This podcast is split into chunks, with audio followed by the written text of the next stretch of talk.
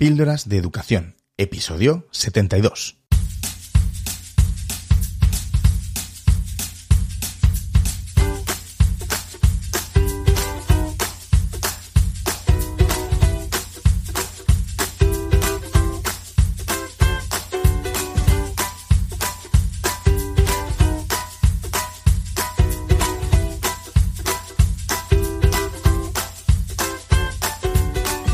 Estás escuchando Píldoras de Educación, un podcast sobre innovación y cambio educativo. Soy David Santos. Soy maestro y director de un colegio público de infantil y primaria. Juntos podemos mejorar la educación un poco cada día. ¿Me acompañas? Hola amigos, hola amigas, bienvenidos a un episodio más de Píldoras de Educación. Vamos por el 72 y contando, sí. Te agradezco mucho, te doy las gracias más sinceras de que estés ahí escuchando de nuevo eh, un episodio más. Hoy voy a ir directo al grano para que escuches a la invitada que tengo hoy en el podcast. Pero bueno, antes quiero hacerte un poquito de spam, si me permites. He tenido el honor de poder colaborar en un libro coral coordinado por nada más y nada menos que Francisco Javier Murillo y Juan José Vergara se titula Miradas que Educan, diálogos sobre educación y justicia social. Hace unos meses Juanjo me invitó a colaborar en este libro con, un capítulo. Vamos, me llevé una gran sorpresa y una gran alegría, por supuesto, el poder colaborar con, Juanjo en, un libro. La publicación la, la, coordina el Laboratorio de Innovación Educativa y la Cátedra UNESCO de Educación para la Justicia Social. En esta obra escriben más de 20 expertos sobre justicia social, metodologías activas, innovación, democracia, aprendizaje servicio, derechos humanos, inclusión, diseño universal de aprendizaje, bueno, y un largo etcétera. El capítulo que he tenido el privilegio de escribir es sobre la tecnología en la educación y la justicia social. El propósito de este libro es que sirva para abrir un necesario debate, ¿no? Así que bueno, te recomiendo que, te lo leas. Está recién salido del horno, vamos, que no lo tengo ni yo a día de la grabación de este episodio, pero bueno, te intentaré dejar enlaces en las notas del programa porque además la recaudación de las ventas de este libro irán destinadas a un bonito proyecto social. Ya te contaré más adelante eh, más detalles y seguro que tendremos algún episodio con, con los autores. Y bueno, y conmigo, que también soy autor. Seguro que te suena el libro Educar en el Asombro bueno, ha sido un éxito de, ventas que ya va por la edición número 32, si no me equivoco. Pues hoy tenemos en el podcast a su autora, Catherine Lecouillet. Vamos a hablar de educación a través de su último libro Conversaciones con mi maestra. Conversaciones con mi maestra nos explica las principales corrientes educativas que podemos encontrar actualmente en los centros. A través del diálogo socrático entre un inquieto alumno de magisterio y una sabia maestra jubilada, Catherine Lecouillet nos explica en qué consisten y de dónde vienen los métodos más difundidos en nuestras escuelas. Está narrado en tercera persona del presente y focalizando la historia casi siempre en Matías, eh, que es el estudiante de, educación primaria que está haciendo las prácticas en una escuela. Y bueno, Matías confronta sus ideas y la de sus amigos con las de Casilda, que fue su profesora en la universidad y que ahora está jubilada. Catherine es doctora en educación y psicología canadiense afincada en Barcelona y ha publicado y colaborado en distintas investigaciones y, bueno, recibido también algún premio. Es autora de, como te he dicho, Educar en el Asombro, también de otro bestseller que es Educar en la Realidad, y también ha publicado, como te comentará ella ahora en, la entrevista, eh, su tesis eh, que se llama Montessori ante el legado de Rousseau. Así que vamos ya, sin más preámbulos, a la conversación que he mantenido con Catherine Lecouillet.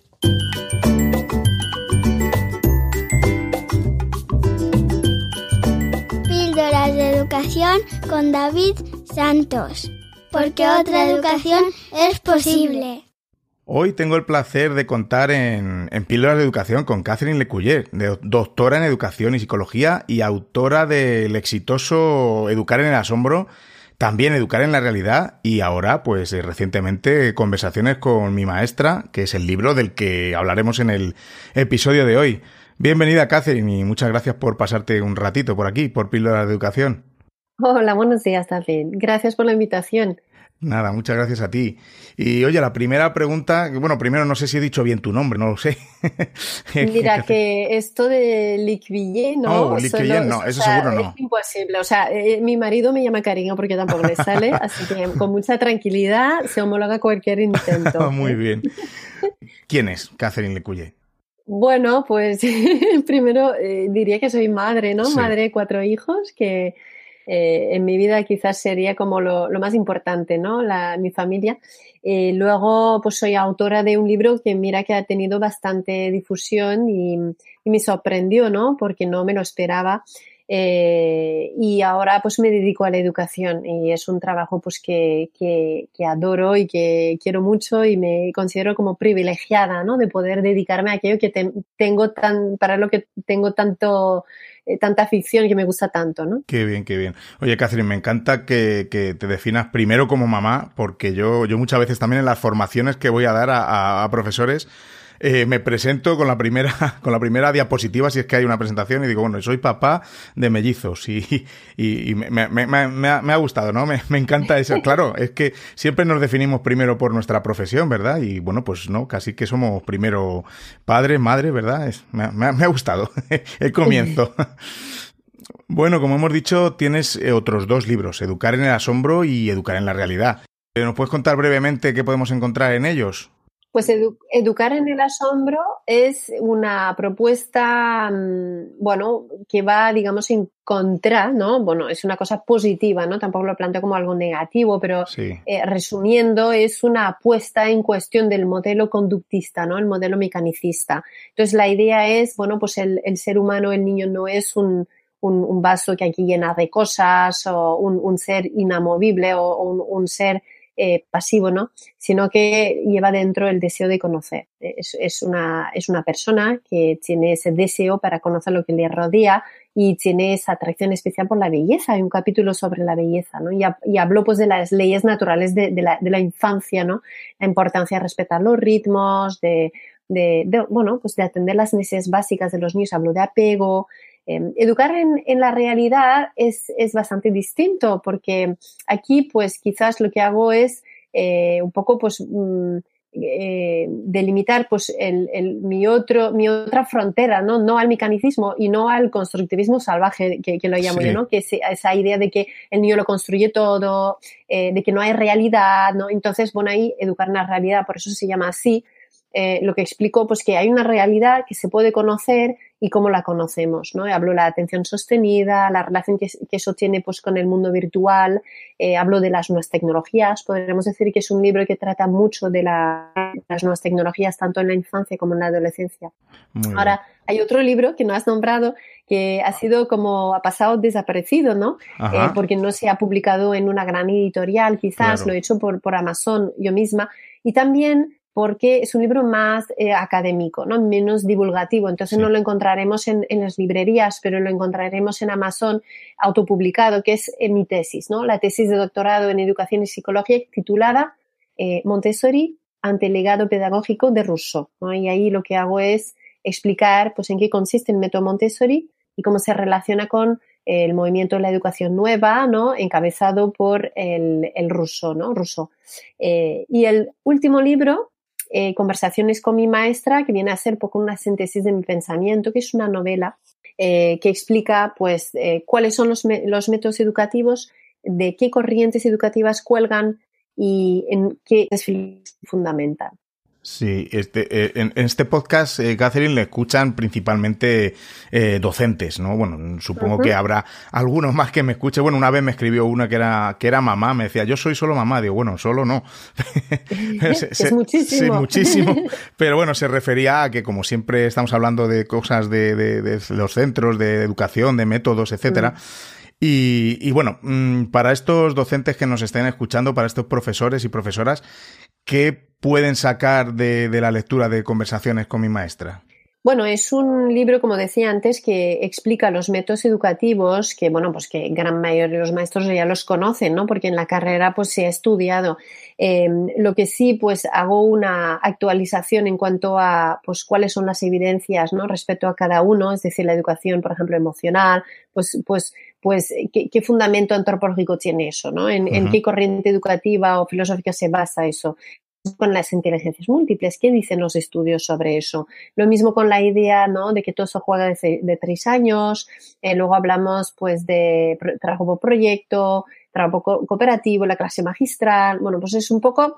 Eh, los docentes ya conocen de sobras esos corrientes, pero em, en la carrera de magisterio hay una asignatura de teoría educativa eh, y claro, en una asignatura quizás pues no da tanto tiempo como para profundizar en relacionar pues los, las corrientes filosóficas y, educativas y aterrizarlo en los métodos. ¿no? Entonces ese recorrido yo que hago, que es profundizar mucho. De hecho, una de las personas que me, que me ha leído el libro, que es un profesor, ¿no? que está en los agradecimientos, de hecho, pues me decía, es el tipo de libro que se debería utilizar o que se podría utilizar en la asignatura Teoría de la Educación para la formación de los maestros. ¿no? Entonces, como más profundizar más en este tema, digamos. Sí, totalmente. Yo, bueno, te tengo que decir que me ha gustado su, su lectura porque, bueno, mm, estás eh, en el aula o en el centro y, y no te paras a pensar de dónde viene todo esto que haces o que intentas implementar o que está de moda o, o bueno, vete tú a saber, ¿no? Y, bueno, te pone muy bien el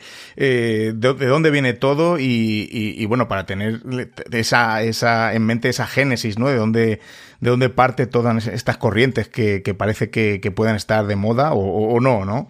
Y a qué moda de, a qué, a qué modelo de persona responde, ¿no? A qué, a qué apunta, ¿no? Es decir, sea, eh, a veces nos detenemos eh, y es importante también el qué y el cómo, ¿no? Todo lo que es la didáctica, ¿no? Y, y las estrategias educativas y todo eso es muy importante. Pero es muy, es, es clave eh, no detenerse solo en eso, pero ser muy consciente de dónde viene eso y a dónde vamos con eso. O sea, ¿qué, qué, qué modelo de ser humano tenemos en la cabeza? Estamos educando de esa ese método concreto, ¿no? Se me ocurre un ejemplo, la estimulación temprana, ¿no?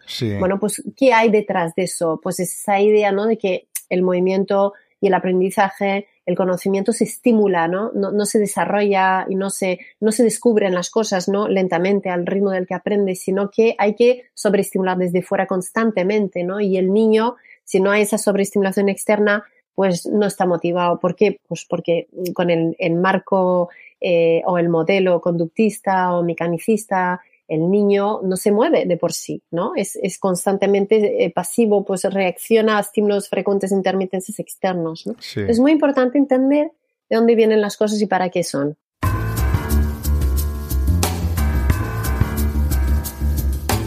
Y, bueno, estabas hablando del modelo mecanicista y bueno, en general en el libro eh, identificas tres corrientes ¿no? de pensamiento o, tres pedagogías. La mecanicista, como hemos dicho, la romántico-idealista y una realista clásica, ¿no? ¿Puedes resumirnos así muy brevemente qué dice? Sí, la primera es un poco lo que hemos estado hablando, ¿no? Eh, eh, brevemente, pues esa idea del niño pasivo, del niño que no tiene pues emociones, no tiene, eh, o sea, no se toma en cuenta sus talentos, sus predisposiciones, el factor motivación no es relevante, ¿no? Porque lo importante es lo que dice el maestro, ¿no? Y se ha de acatar y obedecer, y es la jerarquía como fuente de, de información, ¿no? Y de conocimientos, ¿no?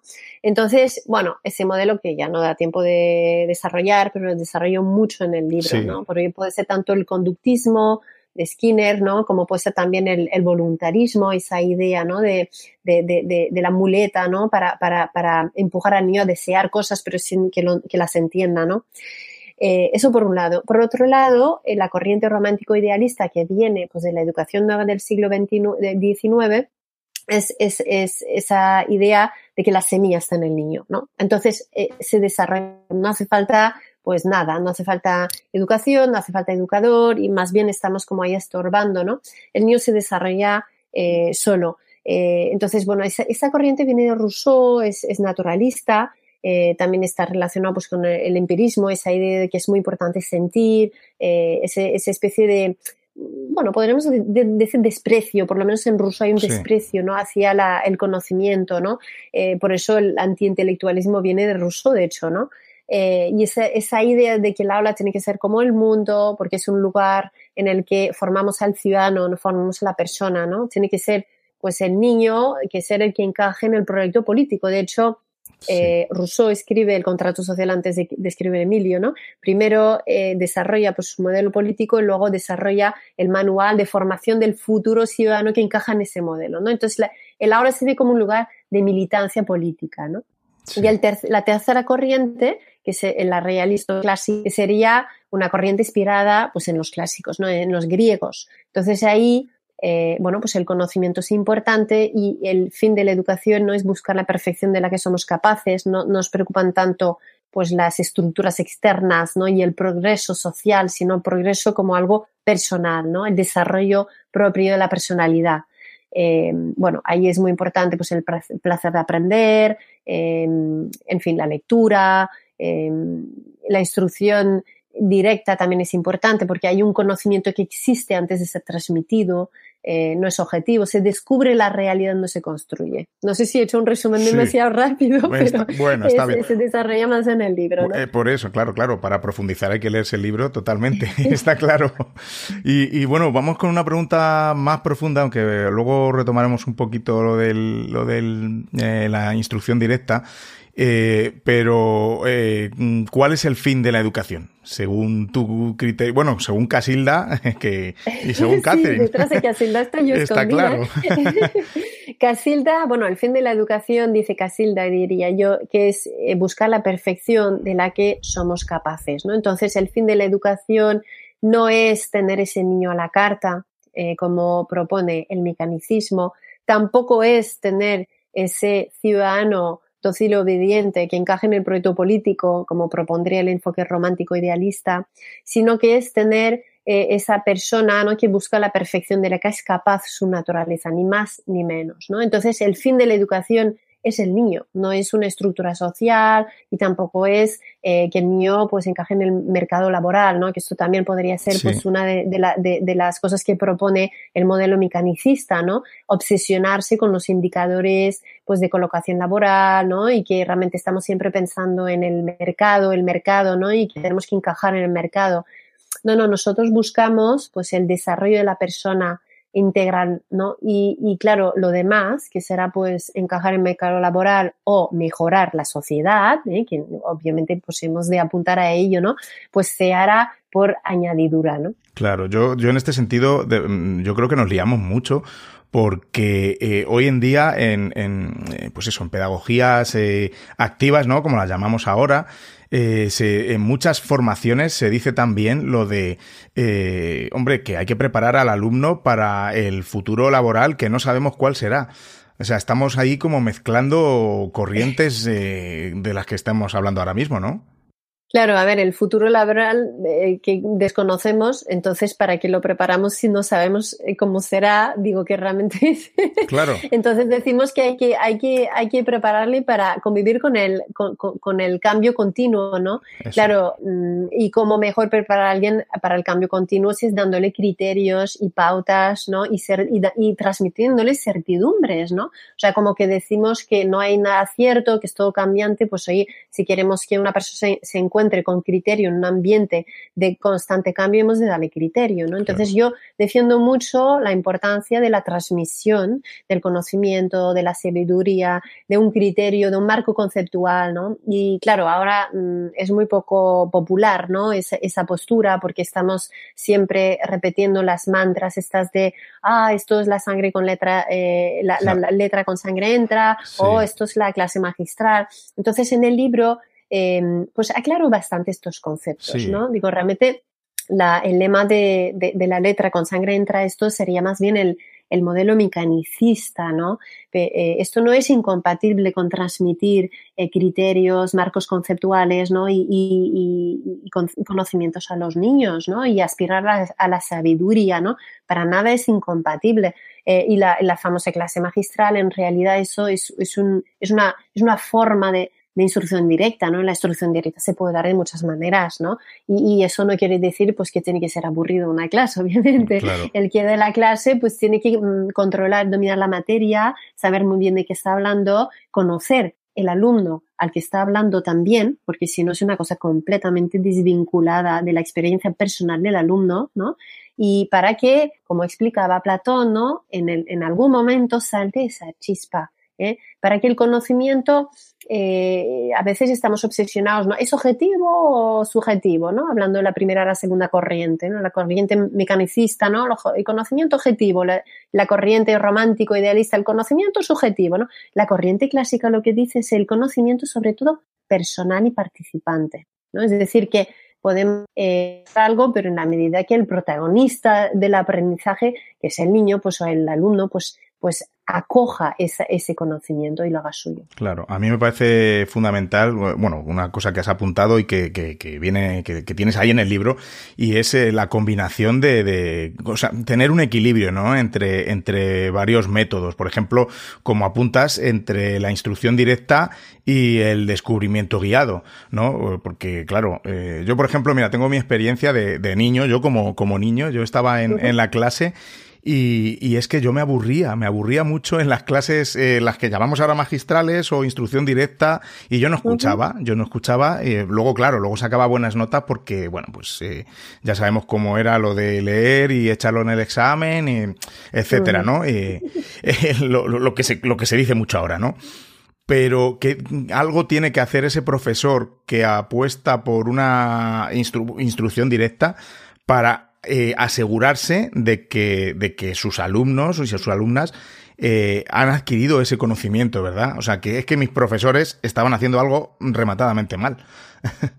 Bueno, yo creo que aquí eso Castilda lo explica mucho en el libro. Yo creo que hago hincapié en eso en tres ocasiones es que es muy importante matizar por etapa. Porque a veces hablamos del descubrimiento puro en, por ejemplo, en primaria, ¿no? E, en un momento, en la literatura está muy clara en eso. Dice que el descubrimiento puro, pero puro, puro, entendemos sin marco conceptual, sin dirección, aquello de vete a casa y haz un trabajo sobre un tema sobre el que no te he explicado nada, ¿no? Y sobre el que no tienes ningún tipo de libro para poder averiguar, ¿no? Y ningún recurso acotado, ¿no? Eh, ninguna bibliografía. Entonces, eso es el descubrimiento puro. Claro, esto no tiene sentido en una mente de aprendiz, ¿no? Porque siempre está, bueno, de hecho, ¿qué pasa cuando hacemos eso con un, alumno? Pues lo primero que hace que es irse al ¿Por qué? Pues que necesita ese marco conceptual, ¿no? Y es a dónde lo va a encontrar rápidamente. La, pena es que realmente no es un sitio para empezar una investigación, ¿no? Eh, y además el rigor en Wikipedia pues está muy entredicho, ¿no? Sí, total. Entonces, eh, bueno, pues porque es lógico, o sea, los niños no pueden inventarse las cosas de la nada, ¿no? Pero esto es lo que yo llamo el constructivismo salvaje, ¿no? Que es pensar eso, que la, la, la, realidad va a surgir, ¿no? De esa semilla mágica innata que está en el niño, ¿no? Que no, el niño pues no construye su aprendizaje, o sea, aprende las cosas que, que le presentamos desde fuera, ¿no? E, esa, ese descubrimiento puro, bueno, ese descubrir, ¿no? Incluso en infantil, siempre tiene que estar de alguna forma Em, guiado, ¿no? Ese aprendizaje. Y, cuando hablamos de guiado, puede ser incluso el ambiente. Es decir, si nosotros, por ejemplo, en nuestra casa, pues la, eh, pues estamos rodeados de insectos en la jardín, ¿no? Bueno, pues el niño pues descubrir los insectos. Es un, un, descubrimiento guiado porque el ambiente está puesto y diseñado eh, por los padres, ¿no? Em, eh, entonces, lo mismo ocurre cuando le quitamos los peligros de delante, ¿no? O sea, está guiado, está diseñado el ambiente para que el niño no se haga daño con un cuchillo, por ejemplo, o si ponemos las tabletas, pues con las medicinas, ¿no? Fuera del alcance de los niños, ¿no? Entonces, guiado no quiere decir que estamos cogiendo la mano del niño y poniéndola ahí, allá y haciendo el, castillo de arena con él, ¿no? Quiere decir que estamos diseñando el ambiente. Entonces, lo que dicen los estudios, ¿no? Es que es bueno tener una mezcla de instrucción directa con un descubrimiento guiado. Y esto es, complementa también. Porque si solo, como decías tú antes, hablando de tu experiencia personal, hay una transmisión de conocimientos, ¿no? Hablando, y además se hace en una edad en la que el niño aún no tiene desarrollo su capacidad de abstracción, ¿no? Que puede ser, pues, antes de los seis años o incluso un poco después de los seis años. Es muy importante combinar eso con una experiencia sensorial, práctica, ¿no? Totalmente. Y luego estamos hablando de, eso, de, los extremos, ¿no? Que nos vamos a los extremos y, bueno, que, está bien, que tenemos que buscar el equilibrio, tenemos que, hacer una, mezcla, ¿no? De lo que, lo que nos va bien. Y luego. Eh, bueno, sabes que aquí te interrumpo si me permites. Sí, ¿eh? sí, claro. a, mí, a mí me gusta mucho, o sea, yo tengo como un poco de manía la idea del equilibrio.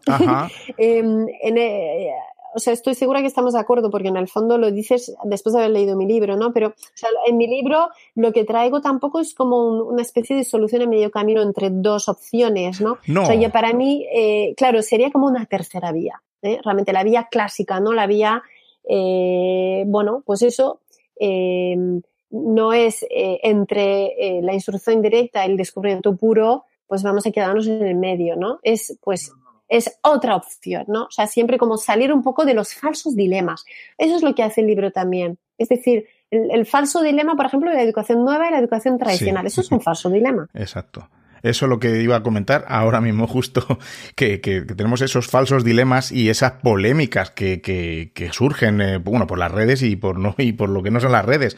Mira, ahora mismo estaba leyendo antes de, hablar contigo, eh, porque se acaba de publicar un nuevo Real Decreto aquí en España sobre la evaluación y ya volvemos a otra polémica más entre los que dicen que eso de quitar en secundaria las recuperaciones que no está bien, mm, o otros que, dicen que, que, sí, que eso tiene que ser, porque para ver cómo adquieren las competencias, no los conocimientos. O sea, eh, estamos polarizando todo el rato eh, eh, estas, esta, estos debates, ¿no?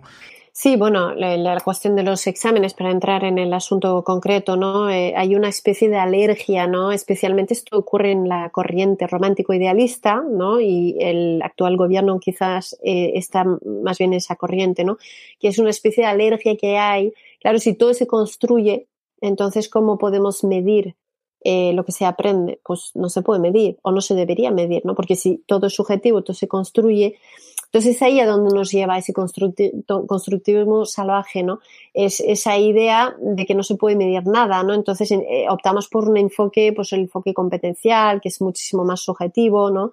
Y claro, en realidad los exámenes, yo estoy, que conste, ¿no? Eh, en, contra, ¿no? De los exámenes en la etapa infantil, por ejemplo, y no tiene ningún sentido eso, ¿no? Totalmente. Eh, y pienso que podría, pues, empezarse, pues, unos años después de empezar la, la educación primaria poco a poco, ¿no?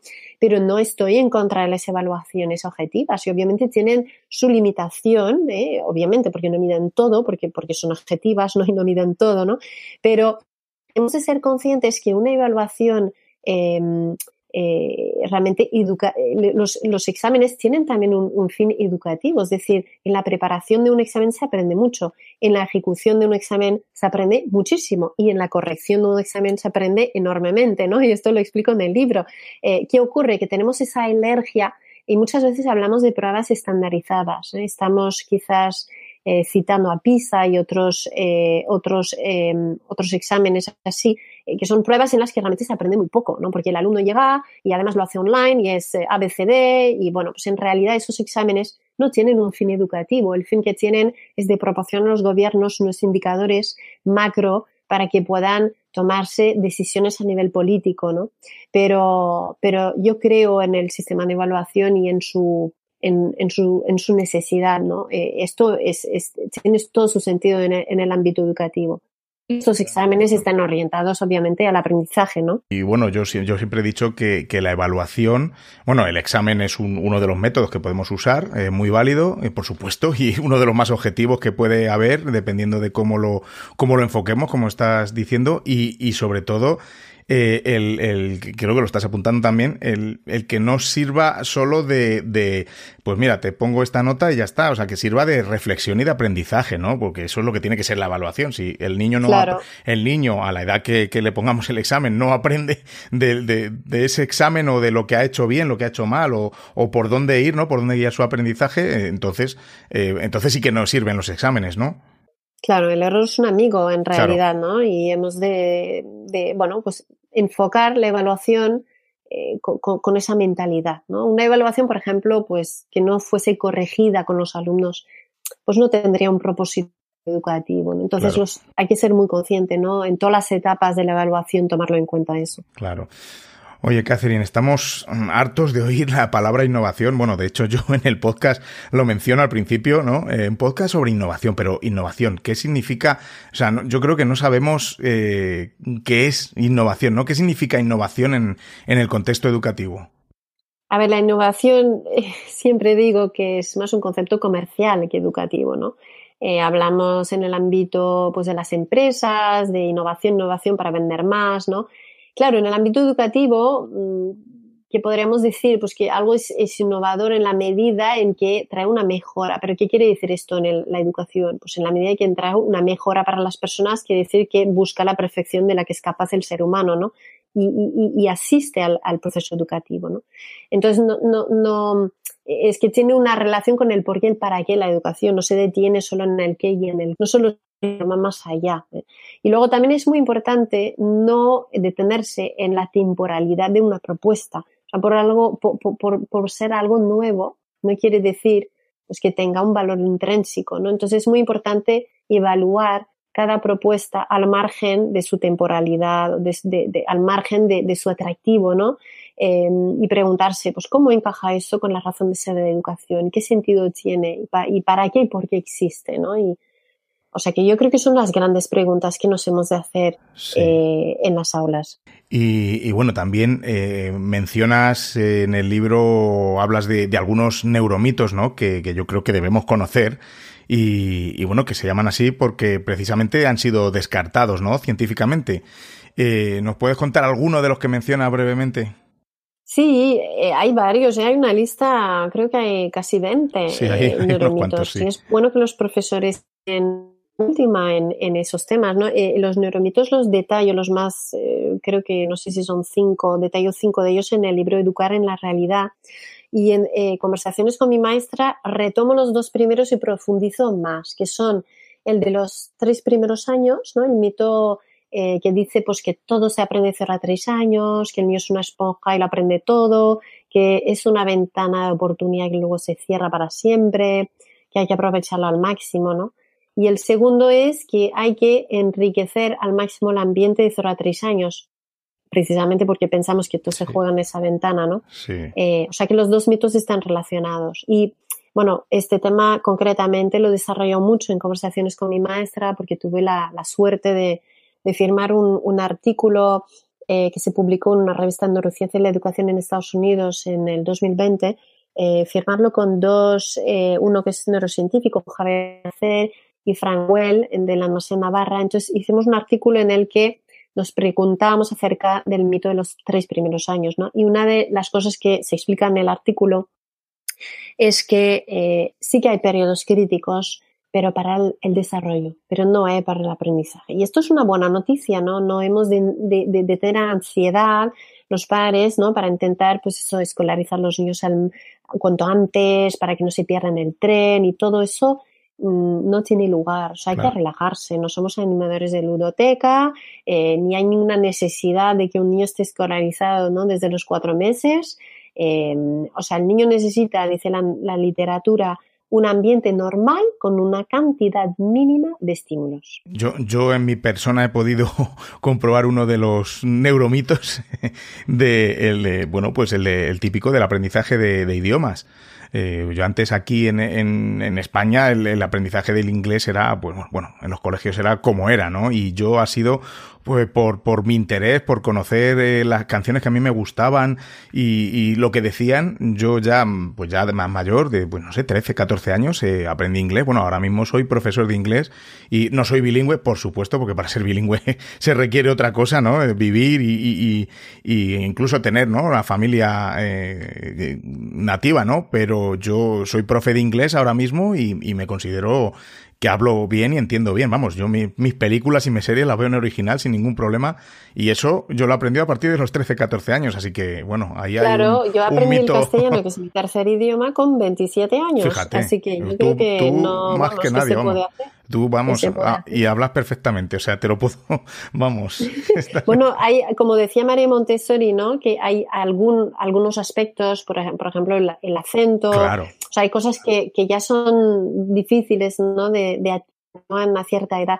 Pero lo que dice la literatura es que tenemos una plasticidad cerebral que nos hace ser capaces de aprender cosas incluso en la edad adulta. Y la razón por la que a lo mejor, pues una persona que se va a, Inglaterra, eh, pues no aprende el inglés tan rápido como un niño que está en una familia de Inglaterra, quizás es porque pues el fin de semana habla con sus padres en castellano, eh, porque no se dedica 100% a, a, a, los sonidos del idioma, ¿no? Ya, o sea, que los niños tienen esa especie de, de concentración, ¿no? Para aprender. Pero si nosotros nos pusiéramos, o sea, en mi caso ha sido porque tenía una inmersión total, ¿no? Porque mi, mi marido es de aquí. Claro. Pues sí que es posible, sí que es posible. Totalmente. Y bueno, pasando a otro tema, ya un par de cuestiones más.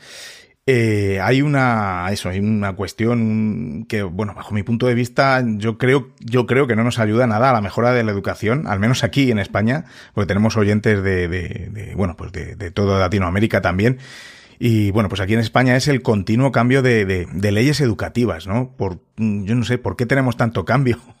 bueno, no es el por qué, pero es, es mi reflexión, ¿no, Catherine? De, de, de que yo creo que, que, que, no nos ayuda nada a esta mejora y que, bueno, que nos están mareando, ¿no? A los docentes. Sí, bueno, más que nada eh, porque los profesores, lo que entiendo yo cuando hablo con ellos y con los directores de centros, que les gustaría poder dedicarse a lo suyo, ¿no? Claro. Eh, que es otra cosa que estar todo el día implementando cambios en el currículum y estar haciendo como golpes de timón, ¿no? A la izquierda, a la derecha, y no lo digo en el sentido político, pero podría ser en ese sentido también, ¿no? Entonces tenemos aquí, además, eh, bueno, pues un gran problema, ¿no? Que se, se, intenta poner la educación al servicio de la política, que esto no debería ser. Entonces tenemos a, eh, hemos hablado antes, ¿no? De, de, corrientes educativas y curiosamente podríamos hacer la primera corriente mecanicista, la segunda romántico idealista y los sucesivos eh, partidos o los sucesivos enfoques políticos, ¿no? Eh, que hay en, en, en, las reformas sucesivas de, de, leyes educativas. Es decir, que pues tenemos en algún momento pues un, un, un, un gobierno que está como impulsando, hablando mucho pues de esfuerzo, de sufrimiento, quizás incluso, ¿no? De, de, de eh, pues eso, de, tiene quizás un enfoque bastante mecanicista, muy conductista, ¿no? En cuanto a educación.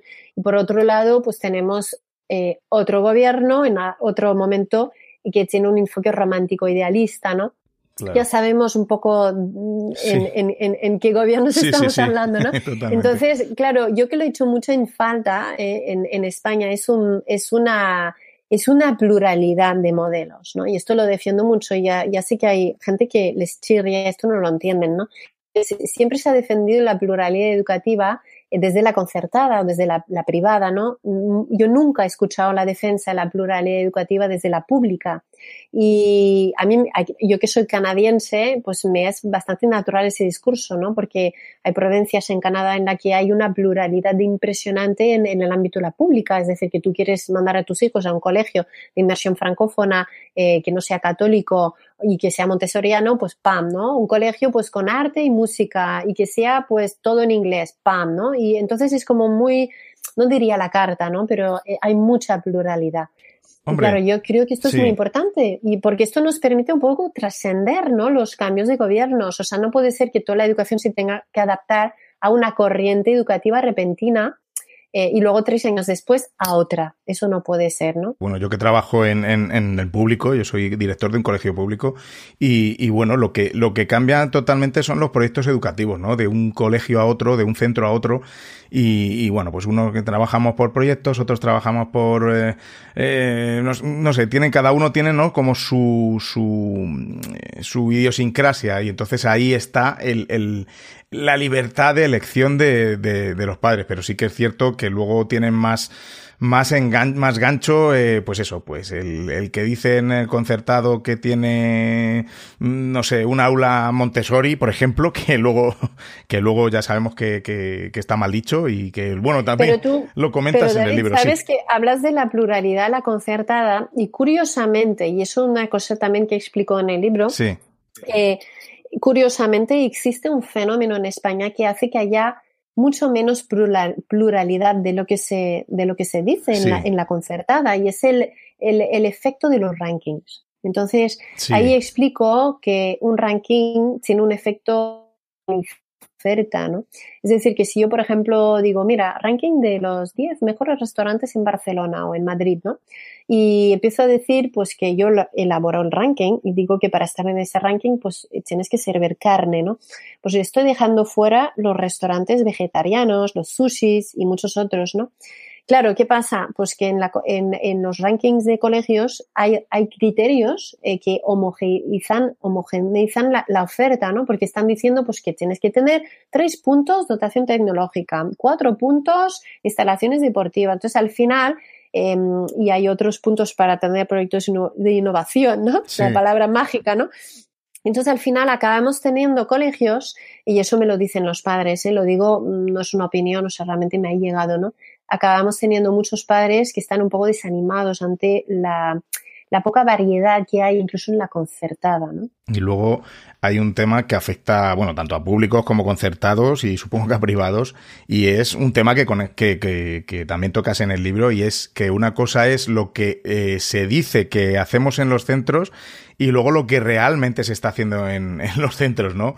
Que eso, eso nos pasa a todos. Monstruo, al monstruo de tres cabezas. exacto, ¿no? exacto. Del exacto. que hablamos en el libro. Sí. Pues mira, eh, en el libro hago mucho hincapié en la importancia de la coherencia en, en los centros. Es decir, que eh, sobre todo esto pasa en los concertados, pero bueno, también podría pasar en los públicos, sí, ¿no? Sí, sí pasa. Eh, sí. Pues una cosa es lo que mmm, lo que quiere hacer el centro. ¿Y dónde encontramos eso? Pues en, el ideario. Digo en los concertados porque suelen tener un ideario, ¿no? Y los públicos a veces eh, hay algunos que no tienen, pero también hay unos que tienen. Pero el ideario te dice lo que quiere ser el centro, a dónde vamos, qué, qué, pensamos que es la educación, ¿no? Es como la declaración de intención de un centro, ¿no?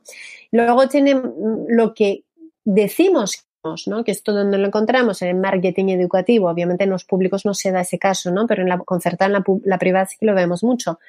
Y la tercera cabeza del, monstruo, del dragón, sería eh, ¿y qué hacemos? ¿no? Una cosa es qué queremos hacer, qué decimos que hacemos y la tercera es qué hacemos. ¿Qué, qué, y esto donde se encuentra pues en las aulas. Entonces es muy importante para que haya, haya una libertad educativa efectiva eh, pues que haya esa coherencia entre lo que queremos hacer, lo que decimos que hacemos y lo que hacemos. Exacto. Porque si no, aquello se acaba convirtiendo en el monstruo de tres cabezas que es la peor pesadilla de los padres. ¿no? Sí, total, total. Y bueno, te voy a hacer una última pregunta antes de pasar a unas preguntas ya breves y rápidas que, que sé que, que tienes prisa.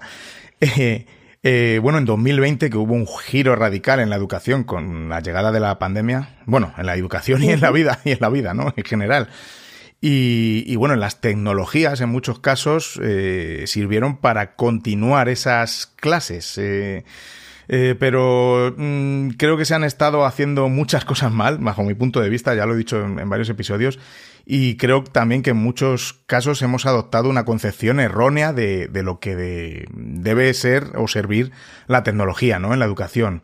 Eh, uh -huh. ¿Qué opinas tú? ¿La tecnología nos ayuda en la educación? ¿Todo lo contrario? esto, es la, esto es la última pregunta, ah, pero vale. podría ser un podcast. Sí, podría ser un podcast entero, sí, totalmente. Hay, Soy consciente. Claro, hay, hay muchas cosas ahí. A ver, vamos a ir, digamos, hablando más de la pandemia, ¿no? Pero sí.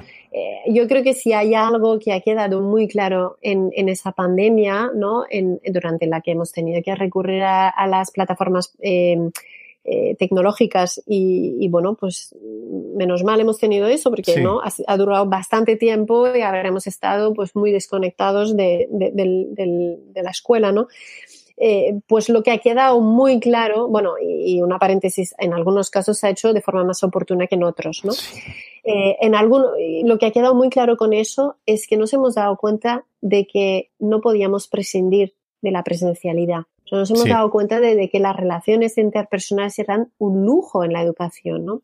Y entonces, así como si antes eh, era como, había como una especie de, yo lo llamo el trance tecnológico, ¿no? La idea está casi apocalíptica de que todo pasa por pues la educación tecnológica, ¿no? Y es que es un tren que no se puede perder, que la educación sea tecnología o no será, y todos esos grandes esloganes, ¿no? sí. Pues un poco han caído por su propio peso, ¿no? Es decir, realmente nos hemos dado cuenta de que, bueno, pues es un apoyo en una situación de emergencia, pero que si tenemos una alternativa, que es una educación presencial, que es mil veces mejor, ¿no? Totalmente. O sea, yo creo que no hace falta explicar más, o sea, que ha, quedado claro, ¿no? Eso. Sí, sí, sí, sí, totalmente. Yo, yo hay una frase que, que repito mucho. Mira, yo soy, yo hago también formaciones a, a, a, docentes sobre el uso de tecnología en el, en el aula. Bueno, a mí me gusta la tecnología, ¿no? Para lo que me pueda servir pero yo hay una frase que, que siempre digo que es eh, primero pedagogía y luego tecnología, ¿no? Luego a ver en qué nos puede ayudar la tecnología, si acaso, ¿no? Eh, claro, y, y, depende de la edad, porque claro, por eso digo que esto es otro podcast, ¿no? Sí, sí, sí, total, porque realmente estamos hablando de un tema muy complejo y en educar en la realidad, pues lo, lo trato bastante al detalle, ¿no? Pero, mm, pero bueno, hay que hablar de la edad, hay que hablar de qué estamos hablando, de qué uso le estamos dando, o sea que hay muchos matices aquí, no, no, es tan sencillo, ¿no? Entonces la gente dice, tú estás en contra de la tecnología, para nada, de hecho ahora mismo te estoy hablando por un, sí, claro, ¿no? Por un dispositivo tecnológico. Y es maravilloso porque podemos, claro, porque podemos, es maravilloso porque nos, nos, permite, ¿no? Conectarnos y hacer cosas, pero claro, claro, lo que digo siempre, según qué cosas y según qué propósitos queramos. Exacto, y no es lo mismo, mira, por ejemplo, la gente que dice, es neutro depende cómo lo usas. No estoy de acuerdo tampoco con eso, ¿no? Decía, de hecho, McLuhan, ¿no? Que esto de decir que la tecnología es neutra, decía que es la postura del eh, idiota tecnológico, ¿no? Porque si nosotros cogemos un, un, un, cuchillo, ¿no? Y lo damos a una persona de dos, un niño de dos años, no es neutro. O sea, realmente hay cosas, a lo mejor en mis manos sí que es neutro, porque no soy una persona que quiere cometer ningún homicidio, ¿no? Y lo voy a utilizar para hacer una, la cena, ¿no? Hoy, pero, pero digo, un niño de dos años con un cuchillo, ¿qué hace, no? Entonces hay que matizar muy bien por edad. Sí, sí, sí. Bueno, ya haremos otro podcast sobre esto totalmente. bueno, pues Catherine, vamos a, a, a, pasar a una sección con una serie de preguntas breves que me gusta hacer a los, a los invitados. Y, bueno, así de una forma, eso, breve y concisa, eh, vamos, a, vamos a empezar. Bueno, estamos constantemente aprendiendo. Mm, ¿Qué aprendizaje reciente mm, podrías decir que has adquirido o podrías compartir con nosotros? A ver, yo sobre todo estoy todo el día con los oídos y los ojos bien abiertos eh, para aprender en cuanto a actitud. Yo aprendo muchísimo de la actitud de los demás, ¿no? La, la actitud positiva, la, la, capacidad de hacer una corrección. Bueno, entonces, bueno, pues la actitud, pues mira, mi hija, ¿no? Cuando le cuento una cosa, ¿sabes? Una actitud tan bonita que me encanta de los niños pequeños que tienen 10 años es cuando te, les cuentas una cosa, te queda mirando y dice, ¡Hala! sí. Entonces, esa sí. actitud que yo digo, eso es asombro, ¿no? Es asombro sí, puro, ¿no? en un niño tan... ¿Qué libro regalarías uh, en estos momentos? Pues quizás te responderé con otra pregunta. Diría vale. para quién es el libro. Claro, ¿eh? Porque yo creo claro. que es muy importante bueno, pues... adecuar los contenidos, ¿no? Y como todo buen educador tiene que hacer a la, a la, persona a la que se dirige, ¿no? Entonces, quizás a algunos les daría de leer El sentido del asombro de Rachel Carson, otros les daría de leer sobre la separación de los poderes de Montesquieu y otros sobre Aristóteles, ¿no? Depende. Genial, me encanta tu respuesta. algún blog o alguna página o alguna cuenta que, de, que te parezca muy interesante para que, o que sigas, que te parezca muy interesante que tengamos que seguir? Pues a mí me descubrí uno que es quizás, bueno, no diré competidor, competidor tuyo porque también no, hacéis no. cosas los dos muy interesantes, pero es un podcast de educación que es a dónde va la escuela, ¿no? Y le tengo mucho cariño porque lo lleva una persona que es muy amigo y me, me gusta mucho su forma de enfocar la educación, que es Ignasi de Bufarruy. Uy, pues fíjate, no lo conozco, me lo, me lo apunto, porque yo escucho muchos podcasts de educación también y este no le, no le conocía, pues me lo, me lo apunto. Bueno, Tony Robbins, no sé, ¿sabes quién es Tony, Tony Robbins? Este, que, pues me suena coach, el apellido. Es un coach, eh, no sé si ah. se llama coach, eh, es americano. Y bueno, en uno, en uno de sus libros dijo que la calidad de tu vida es un reflejo de las preguntas que te haces, ¿no? Uh -huh. Y bueno, yo trasladando esta pregunta aquí a, a mi terreno educativo, a nuestro terreno educativo, ¿qué preguntas crees que debería hacerse un, un profesor, un docente, para mejorar la calidad de la educación? Pues mira, la misma pregunta que Casilda le hizo a Matías en conversaciones con mi maestra. ¿eh? Le preguntó, Matías, ¿qué es para ti educar? ¿Eh? Y así con esa pregunta arran arrancamos el libro, pues yo creo que da sí. mucho de pensar, ¿no? Esa pregunta. Uf, esa, es, esa es buena, sí, esa es muy buena. Eh, Catherine, si pudieras regresar en el tiempo pues a, tu época de, estudiante, mm, ¿cambiarías algo? ¿Harías algo diferente? Sí, yo leería muchísimo más. más. Eh, tengo a mis cuatro hijos leyendo cada día una cantidad increíble de libros, de clásicos, es una maravilla. Pero yo no he tenido esa experiencia cuando era más pequeña y no sé por qué, porque en mi casa, pues no sé, mi padre pues leía, mis padres leían bastante, pero no sé, quizás, eh, quizás la literatura que había era como demasiado, no, muy adaptada a mi edad, ¿no? Eran cosas más complicadas. Eh, y en, en, el colegio, mm, yo he ido al colegio en Canadá y no, no tengo quejas especiales, ¿no? Pero eh, quizás, bueno, sí que tendré una, ¿no? Es que realmente mmm, no, no damos tanta importancia a los autores clásicos, ¿no? No tenemos tanta tradición eh, histórica como la que tenéis en Europa, ¿no? Entonces, pues los grandes clásicos yo los he conocido muy tarde. A mí me habría gustado pues conocerlo antes. Bueno, por lo menos, oye, nunca es tarde, ¿verdad? Como dice. sí, exacto. Bueno, y la, la última pregunta que, que, te voy a hacer, yo no, no, te la voy a hacer yo porque eh, queda siempre guardada como en una cápsula del tiempo ¿no? del invitado anterior. Y allá por el episodio 70 eh, entrevisté a Juan José Vergara sobre su libro también. Y, bueno, nos formuló una pregunta para, para ti, aunque él no sabía que, quién iba a ser ¿no? en ese momento. Y, bueno, vamos, vamos a escucharla. Yo creo que una pregunta interesante para no sé quién será, a quién vas a, llevar a, a, a, próxima, a la próxima persona, pero sería es ¿con quién te irías a cenar esta noche? Bueno, pues esa, esa es la pregunta de, de Juanjo.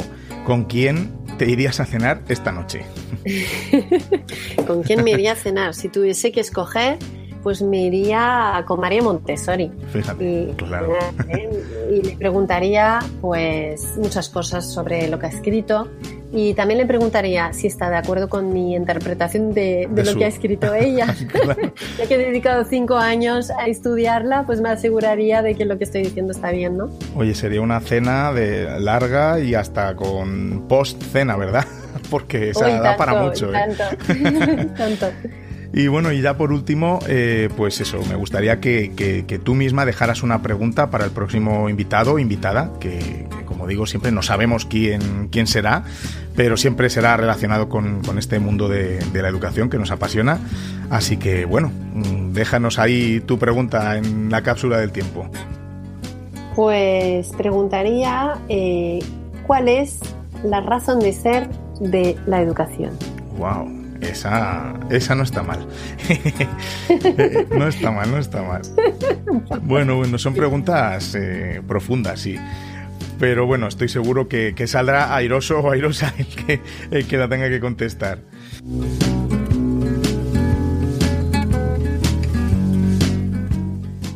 Bueno, Catherine, que antes de despedirnos, ¿dónde puede saber más eh, la gente que nos está escuchando sobre ti? ¿Algún, ¿Alguna seña para, para seguirte? para Pues tengo, tengo un blog que, que es eh, www.catherinelecuyer.com y ahí pues hay los artículos, muchos de los artículos que he escrito, eh, están las entrevistas también y están los enlaces también a mis redes, que a veces dejo algunas reflexiones ¿no? en, en las redes. Y yo creo que, bueno, esto es interesante, pero realmente a donde tengo pues todo eh, más sintetizado y mejor explicado es en mis libros, ¿no? Y sobre todo, pues, educar eh, conversaciones con mi maestra, que es el que acaba de salir ¿no? hace dos meses. Eso es. Bueno, pues dejaremos todo esto en, las notas del episodio. Eh, Catherine, he disfrutado mucho de esta conversación. Yo la verdad es que estaría horas hablando contigo, como hemos hablado antes de, de la cena con Montessori, estaría horas porque me vienen a la cabeza un montón de cosas, pero bueno, yo comprendo que primero tu tiempo es limitado eh, y, y, también no vamos a hacer un podcast de tres horas que tampoco los oyentes no sé si yo el tiempo que tendrán. Así que bueno, te agradezco mucho esta conversación, he disfrutado. Bueno, gracias por la invitación, David, ha sido un gusto. Y bueno, lo dicho, he, disfrutado también del libro, porque me ha hecho ver muchas cosas que no, que no veía antes. Y, bueno, pues eh, nos seguimos, seguimos hablando. Catherine, un abrazo. Gracias, hasta luego.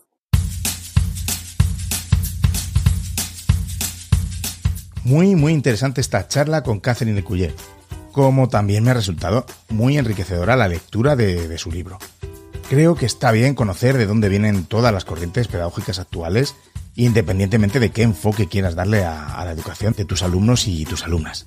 Desde luego te da un marco, ¿no?, para sentarte y saber de dónde viene todo esto te recomiendo la lectura de este libro porque es muy interesante conocer todo lo que Catherine cuenta en él. Su lectura y la conversación con ella me ha hecho reflexionar mucho y bueno, tengo muchas notas que he tomado de, ambas, tanto de la lectura como de, este podcast, de este episodio, y bueno, que compartiré contigo en otro momento. Tanto de las cosas con las que coincido plenamente con Catherine como otras que no tanto. Muchas gracias de nuevo a Catherine Lecuyer por acceder a tener esta fantástica conversación de la que espero que tú que me estás escuchando hayas sacado muchos aprendizajes y muchas reflexiones, al igual que yo.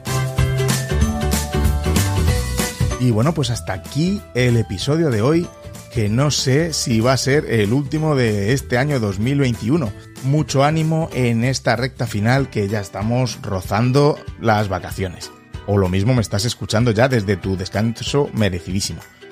Sea como sea, desde aquí, desde Píldoras de Educación, te quiero desear lo mejor para este año que, va a comenzar, el 2022. Eh, espero que pases o hayas pasado, depende de cuando me estés escuchando, unas fantásticas fiestas en compañía de, los que tú quieras, de tu familia, de tus amigos, y que bueno, que seamos un poco prudentes, ¿no? Con, todo lo que está cayendo todavía con la pandemia, que ya está bien, pero que, bueno, que, que disfrutes y nada, nos escuchamos muy pronto con más episodios y mucho más que aprender. Y recordad, con vuestras píldoras podemos hacer que la educación goce de la mejor salud.